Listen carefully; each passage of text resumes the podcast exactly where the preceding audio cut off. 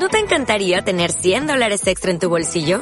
Haz que un experto bilingüe de TurboTax declare tus impuestos para el 31 de marzo y obtén 100 dólares de vuelta al instante. Porque no importa cuáles hayan sido tus logros del año pasado, TurboTax hace que cuenten. Obtén 100 dólares de vuelta y tus impuestos con 100% de precisión. Solo con Intuit TurboTax. Debes declarar para el 31 de marzo. Crédito solo aplicable al costo de la presentación federal con TurboTax Full Service. Oferta sujeta a cambios o cancelación en cualquier momento. Vamos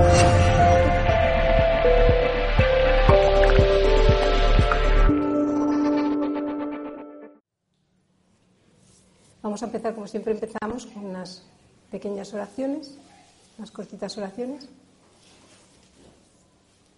y recitando Om.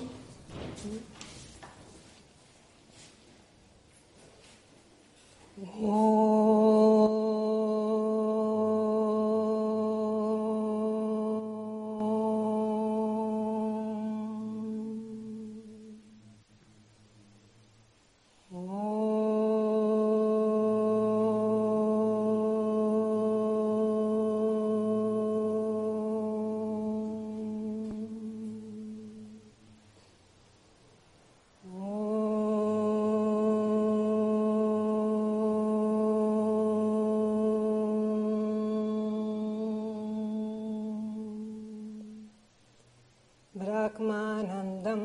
sukadam kebalanyana murtin duan duati tanga ganatzadrizan taktu amazi atirakzian. Ekan itian bimalamatzalan zarbadik zaksi butan babati tam trigunarajitan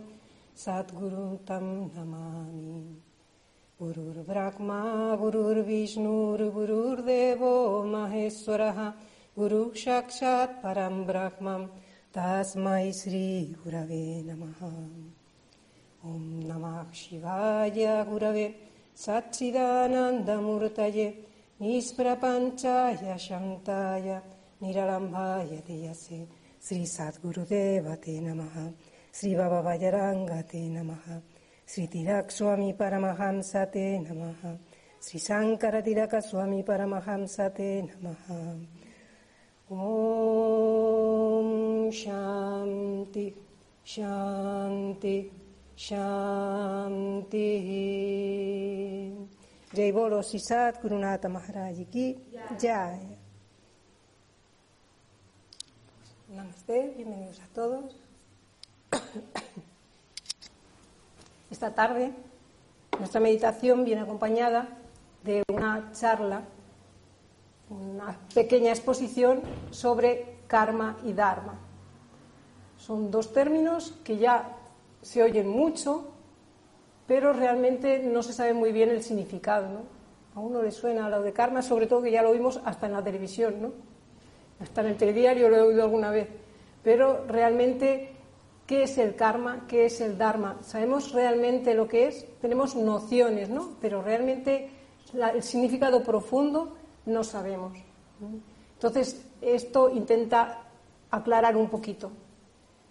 Los dos son, son términos sánscritos. Sánscrito es el idioma, el antiguo idioma de, en que está escrito todo el conocimiento del yoga, escrito el conocimiento del Veda, y eh, son, están asociados, muy asociados a todas las religiones y, y conocimientos del, que proceden de India, ¿no? el hinduismo, el, budismo, el jainismo, el sikhismo.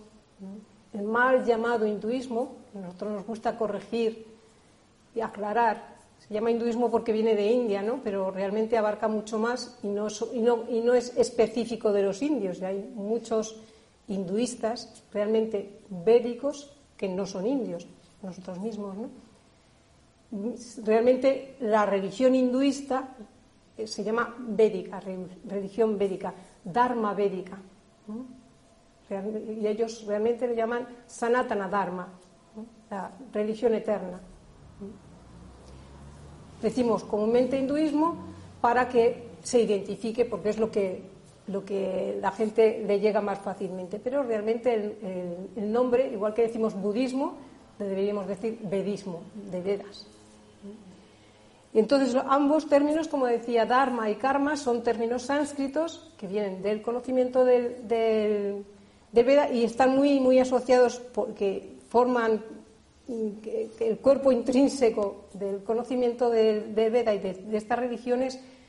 Eh, lo mismo el Dharma que el Karma. Son dos términos además íntimamente relacionados. ¿Qué es Dharma? Eh, la raíz de la palabra Dharma viene de Dri, y Dri significa lo que sostiene.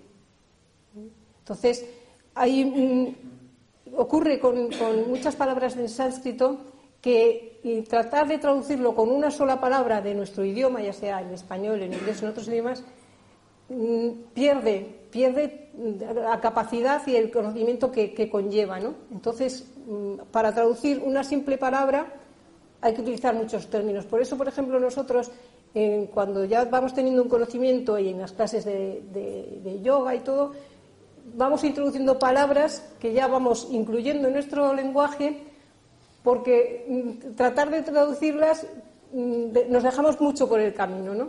Entonces, cuando uno ya sabe lo que es Dharma, no tiene que estar diciendo religión, ley natural, tal como vamos a decir ahora, sino que ya tiene el concepto de, todo y ya diciendo Dharma sabe que todo lo que dice, ¿no? Entonces, mm, por eso tratamos ahora de, explicar, tratar de explicar por lo menos una parte del conocimiento que, arrastra toda la palabra, ¿no? Y entonces podemos decir que lo encontramos cuando buscamos en diccionario que la traducción de Dharma suele ser religión, que es la que más nos suena, suele ser ley natural, enseñanza, conducta correcta, virtud, ley universal, doctrina. Este, eh, Monier Williams, que fue un inglés muy estudioso del, Veda, que gracias a él se conservan muchos conocimientos, muchas escrituras por las traducciones que, que hizo y fomentó, él lo define como virtud, como moralidad, religión, mérito religioso, aquello que está establecido, que es firme. Es un decreto, una norma, costumbre, deber, porque la palabra eh, Dharma incluye deber, incluye derecho también. La ética, los actos bondadosos, todo eso lo incluye dentro de lo que es Dharma. Le da el sentido de verdad, de ley, de doctrina, de sendero, de destino, una forma correcta de actuar, de, como dice en origen la palabra religión, de religare, de reunir. Todo, todo eso engloba la palabra Dharma. Y el Dharma lo tenemos como una ley universal que tiene que cumplirse. Porque si no se cumple, nos da problemas. Por ejemplo, para, traerlo ya a un conocimiento más práctico y más directo. El Dharma de la respiración es respirar aire. Y respirar aire puro, aire limpio. ¿Qué ocurre cuando fumamos? Que estamos respirando humo. ¿Qué ocurre cuando fumamos mucho? Que terminamos teniendo un cáncer. Entonces, no estamos atendiendo a la ley natural, al Dharma de la respiración, que es respirar aire puro. Y la consecuencia es que nos trae problemas. Otro ejemplo muy gráfico y muy conocido por todos, las vacas son vegetarianas, comen hierba. ¿Qué ocurrió cuando empezaron a darles eh, alimentos procesados que llevaban carne? Carne, que se enfermaron y vino todo el problema de las vacas locas, ¿no? ¿Por qué? Porque el dharma de la vaca es que es vegetariana, es su naturaleza y el romper, al transgredir su naturaleza, pues vienen los problemas. Viene el adharma. ¿no? Lo contrario dharma es adharma. Como eso pueden ser muchas cosas, ¿no? Cuando vamos en contra de la naturaleza de algo, vienen los problemas. Que no estamos diciendo que eh, no se puede, que no, se confunda con que uno no trate de superar sus límites, que es muy diferente. Una cosa es superar tus límites y otra es ir en contra de la naturaleza. El, superarse está dentro, desde luego, de todo el propósito de toda persona. Pero Cuando vas en contra de tu naturaleza es cuando vienen los problemas. Cuando vas en contra de tu Dharma es cuando vienen los problemas. La palabra Dharma y la palabra karma están muy, muy relacionadas, porque ¿qué es karma? Que es otra de nuestras palabras ya muy extendidas, ¿no? Y muy ya en vocabulario de, la gente. Karma, que, es, que es algo central en todas las religiones de, de Oriente, como estábamos diciendo, es la ley de acción-reacción. Muchas veces se, traduce, porque es una de sus acepciones, como acción. Pero realmente es la acción que siempre tiene su reacción. Toda acción tiene su reacción. Todo efecto, toda causa tiene su efecto. Y conforme a esta causa y a este efecto, uno tiene que atender al Dharma para que, habiendo una acción, su reacción sea beneficiosa. Vivimos en el karma loca, en el, mundo loca de la acción. No podemos dejar de actuar.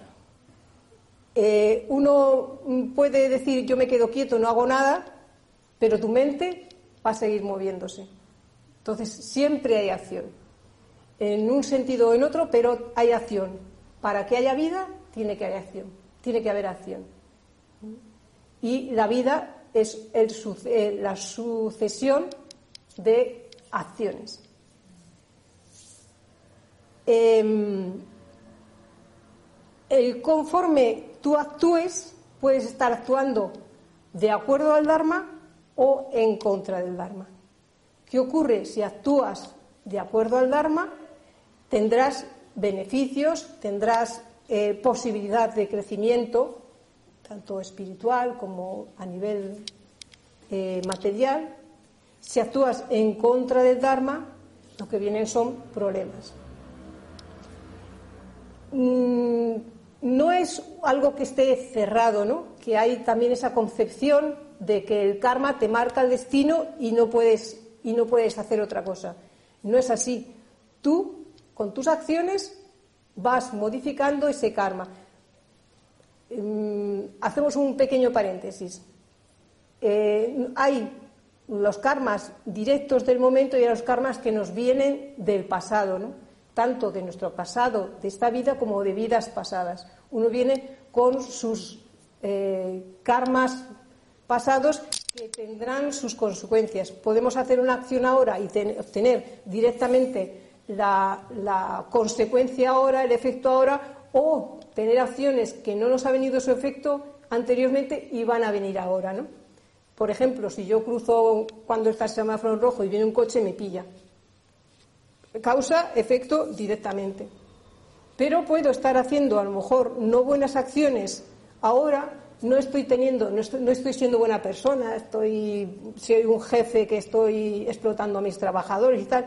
Quizá no tenga efecto ahora, quizá porque tampoco eh, el efecto tiene que ser exactamente asociado a la misma acción, quiero decir, eh, si como mal, me pongo, enfermo. Eso va asociado directamente. Pero si mm, exploto a, mis trabajadores, luego me van a explotar a mí. No tiene por qué. El efecto de tu mala acción, de tu acción adármica, no tiene por qué estar relacionado. Puede venirte en forma de enfermedad, en forma de mala suerte en los negocios, en cualquier otra forma. No es una, relación directa. Entonces tú puedes estar eh, haciendo, como decíamos ahora, mm, portándote mal con tus trabajadores tal, en esta vida no sufrirlo, por así decir, y en vidas próximas tener muy mala suerte y ser a lo mejor o tú el que eres un trabajador explotado o empiezas negocios y tus negocios siempre, siempre fracasan o tienes una enfermedad que, te arruina la vida. Entonces, los karmas vienen, siempre vienen. Es una, una ley inexorable, eso no tiene duda. Pero vienen de una manera o de otra. Y siempre nosotros podemos seguir haciendo acciones en Dharma, buenas acciones que vayan compensando esas, esos karmas que tenemos del pasado y que van a venir. Entonces, eh, el que uno vaya, sea consciente de, este Dharma, ¿no? de, este, de esta ley universal y de, cómo son las cosas y actúe conforme a ello, pues te va a facilitar el que tú vayas suavizando, por así decir, esos karmas que te van a venir de cosas que, hiciste mal en el pasado, ya sean directos, ya sean indirectos.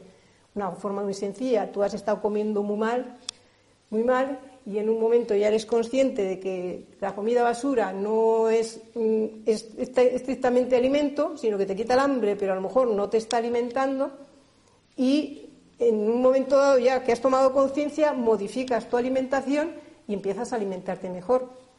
Podrás tener consecuencias de mala, mala salud por esa mala alimentación, pero si ya has puesto remedio, pues las consecuencias serán más suaves que si sigues comiendo mal, ¿no? Es una cosa que tiene el Dharma es que es muy lógico, ¿no? No, no, no te lleva a confusión. Si tú te alimentas mal, vas a tener mala salud. Más pronto o más tarde, dependiendo de que tú tengas un cuerpo más resistente, menos resistente, pero el alimentarse mal siempre tiene consecuencias y es una cosa muy directa y muy, muy del sentido común. Cuando hablamos de, del Dharma, podemos hablar del Dharma inmanente y podemos hablar del Dharma trascendente. ¿A qué llamamos el Dharma inmanente? Llamamos Dharma inmanente al que es el que nos mantiene la vida física, por así decir. A que tienes que alimentarte, a que tienes que, cuidar tu cuerpo, a que tienes que, tener un lugar de refugio, a que tienes que, tener un ejercicio adecuado, a tener una buena salud, a mantener tu cuerpo a esos niveles, a que tienes que tener un trabajo, una manera de sustentar tu vida, ¿no? y teniendo cubierto eso, pasas a tener ese Dharma trascendente, ¿no? ese ya eh, eh, elevado, eh, ¿cómo decir? Ese trabajo ya más espiritual, más elevado, que, trasciende solo el, día a día, ¿no? sino que te eleva.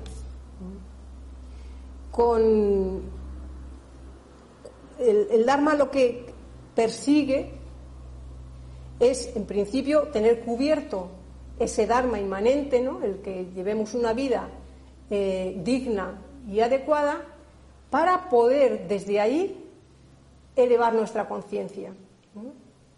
Y para poder conseguir eso, pues mm, uno tiene que, que tener cubierto lo básico para que con ese con eso cubierto uno pueda poner su mente en otras cosas, porque si uno tiene hambre, por mucho que se quiera poner a meditar, va a seguir teniendo hambre.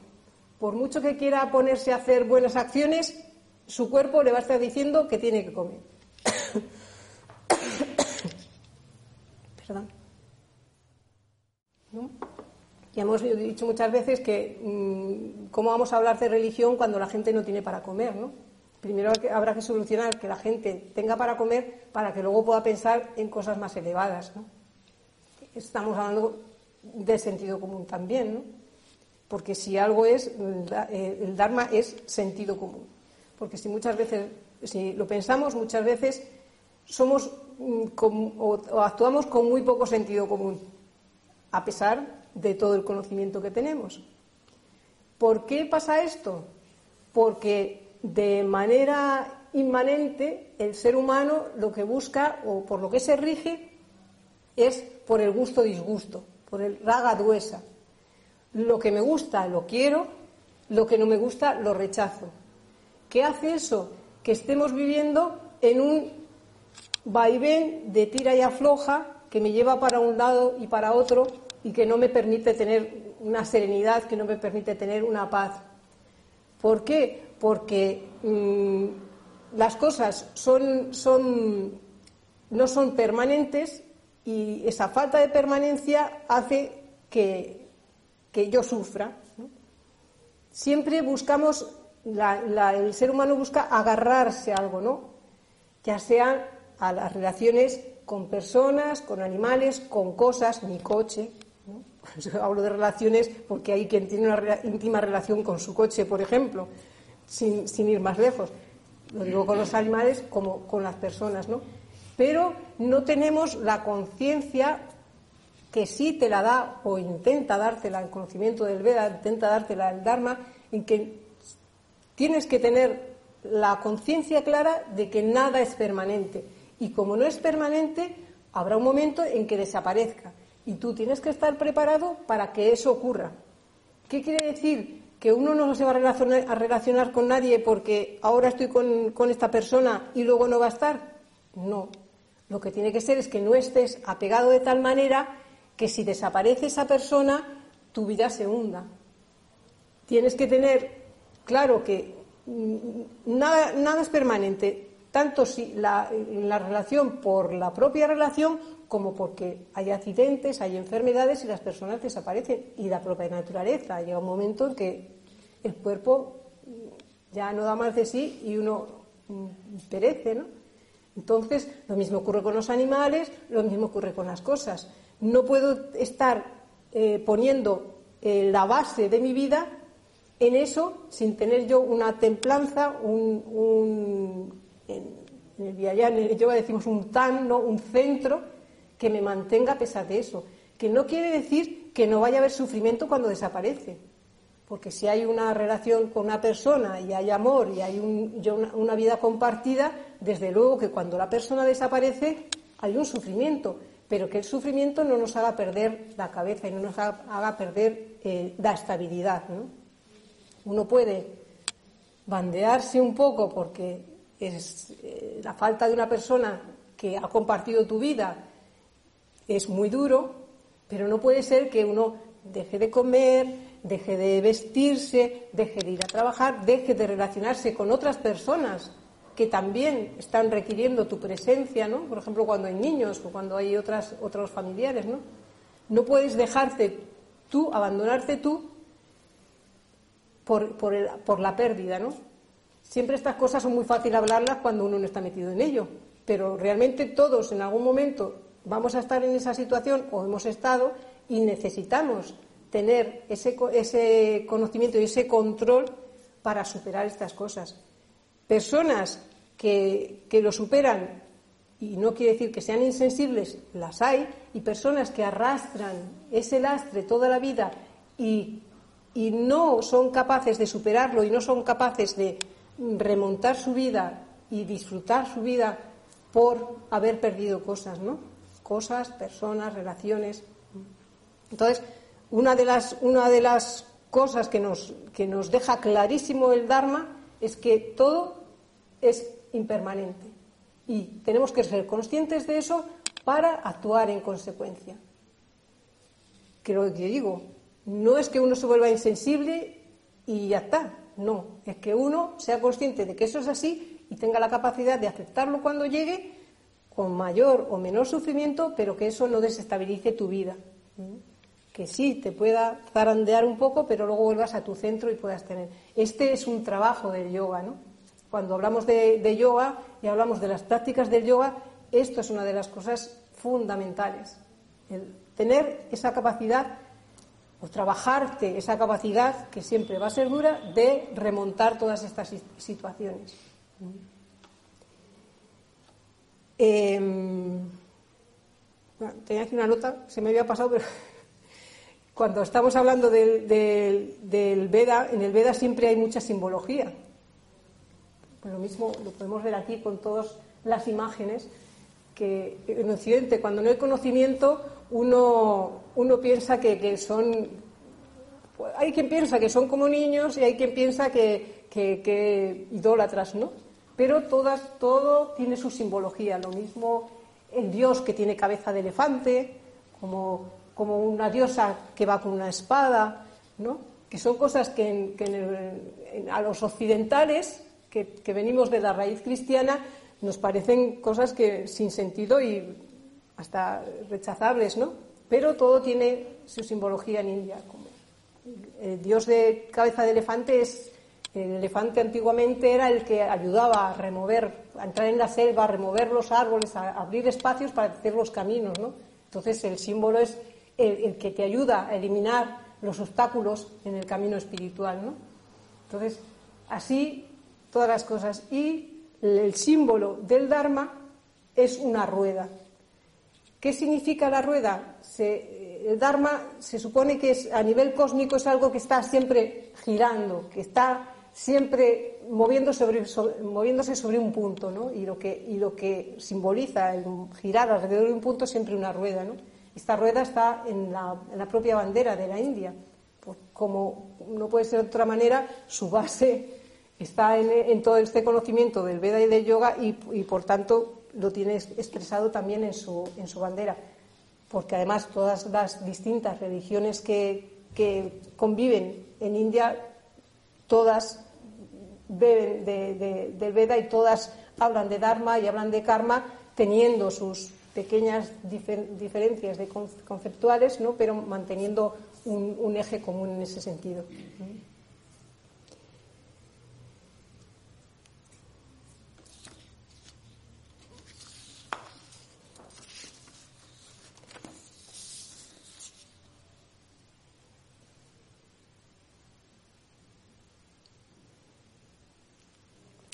Cuando hablamos del, Dharma trascendental, hablamos del, conocimiento de, conocimiento del propio ser, que es el, fundamento también del, yoga, ¿no? El llegar a conocer tu propio ser. Cuando vivimos en el mundo inmanente y solamente en el mundo inmanente, tu mente está en alimentarte, en relacionarte, en tal, pero está todo hacia afuera, ¿no? Sin embargo, cuando ya damos el paso al, trascendemos, ¿no? Ya buscamos más dentro de nosotros a conocernos a nosotros mismos y a realmente conocer eh, realmente qué es lo que hay dentro, ¿no? Dentro me refiero figurado, ¿no? No que esté dentro. Y es el, el conocimiento que intenta aportar el Dharma, ¿no? Que es el ser que vive en mí como en todo, ¿no? todo tiene un, tiene un, ser que, es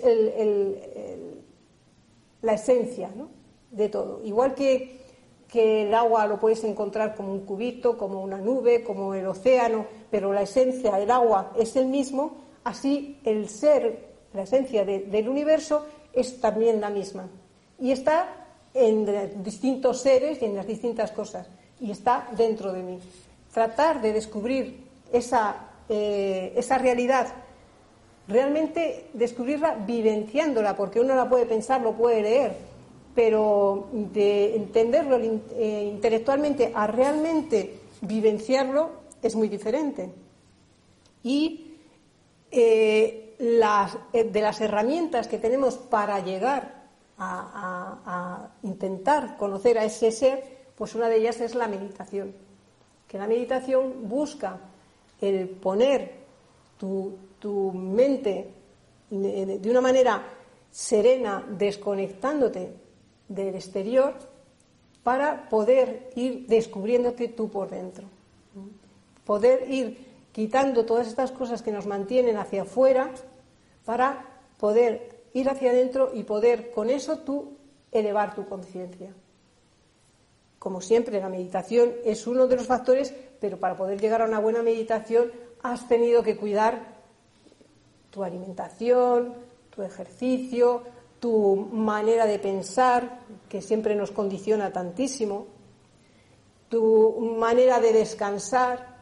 Si uno no, no descansa correctamente, al día siguiente es que parece que no he dormido, parece que me han dado una paliza, ¿no? En vez de, en vez de sentirte pleno, ¿no? Por la mañana.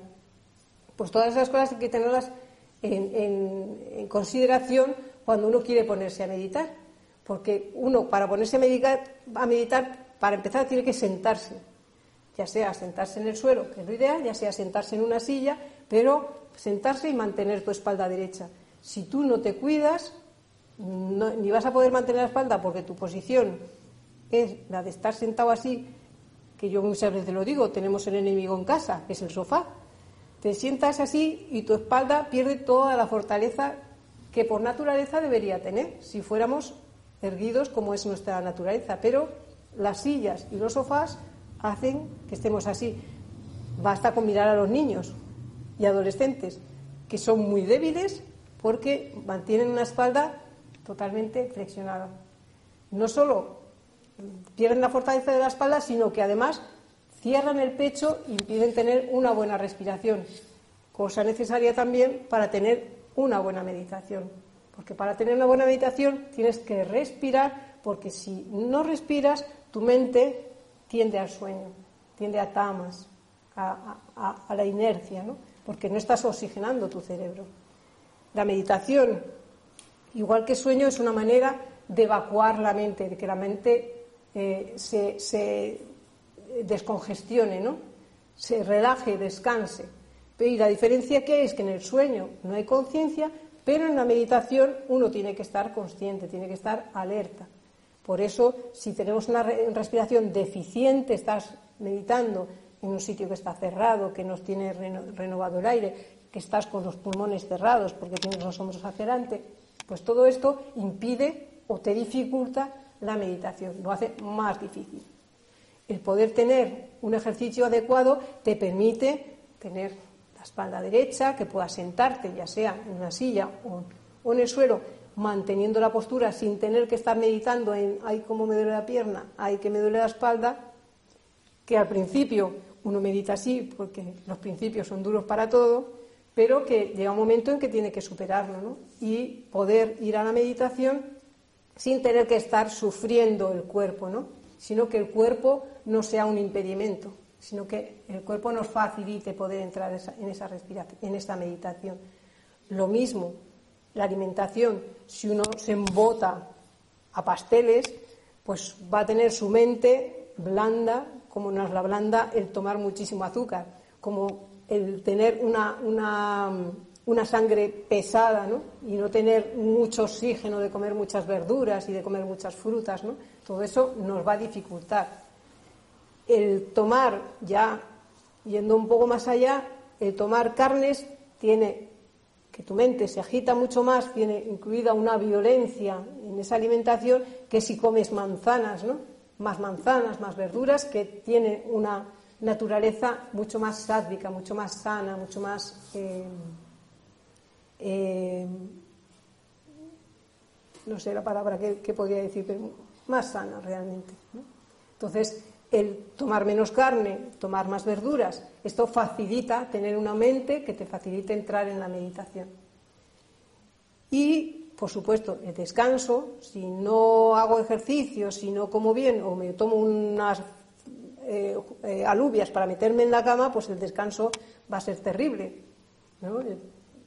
tener la lógica de tener una, de cenar con un tiempo antes de meterte en la cama, de tener una, cena ligera, de haberte movido durante el día para tener el cuerpo que pueda descansar, pues entrarás más fácilmente y tendrás un buen descanso que te permitirá luego tener la mente despejada para, poder meditar. ¿Qué, nos, eh, eh, ¿Qué tiempos son más fáciles o son mejores para meditación? Pues o en Brahma Muhurta, antes, justo antes de amanecer, o al atardecer, porque son momentos en los que las energías también están más serenas. ¿no? Cuando nos vamos a levantar uno nota, ¿no? si uno madruga, que, parece que todo está más, más limpio, más sereno, ¿no? Sin embargo, a mediodía es todo como más agitado, más rayásico, que se dice con términos sánscritos, ¿no? Entonces, siempre será más difícil ponerse a meditar a las 12 del mediodía que ponerse a meditar a las 6 de la mañana, ¿no? Entonces, eso también nos puede facilitar el meditar o entrar en la meditación más fácilmente. Em, ¿Dónde sin lugar a dudas, si tienes un lugar más tranquilo, más, más sereno, mm, con, que esté despejado, que no haya muchas cosas que, agitan a la mente, ¿no? inconscientemente, pues siempre será mejor que tener que meditar con los niños al lado, por ejemplo, que están jugando. Y siempre los maestros de perdón, los maestros de yoga siempre dicen ¿no? que el buen meditador es capaz de meditar en medio de, una discoteca, por así decir, ¿no? Porque ya tiene control de su mente. Pero los que somos mm, meditadores novatos por así decirlo, que, que estamos intentando buscar, pues mejor si nos buscamos un sitio más tranquilo y más fácil que nos facilite entrar a la meditación, que, que no tenemos ese dominio, ese control mental que ponernos a meditar en sitios más complicados. ¿no? Pero no tiene que, que, eh, que controlarlos el espacio a nosotros. Quiero decir, si un día me siento a meditar y de repente los vecinos o los niños en la habitación de al lado se ponen a, dar guerra, que no me impida eso tampoco meditar, ¿no? Que yo sea capaz de mantenerme, aunque estén ahí tirándose los trastos a la cabeza, ¿no? O sea, que una cosa no sea excusa para, para decir, pues no, no, no. Buscamos el facilitar, pero que no nos impida el hacerlo, estas pequeñas cosas.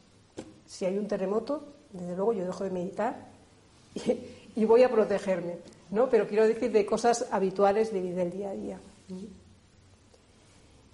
No sé si he, aclarado un poco lo que, lo que son las dos palabras importantes en, el conocimiento del yoga y, de la meditación. No sé si tienen también alguna pregunta que, puedan, que pueda responderles. Y si no, pues vamos a meditar un poco.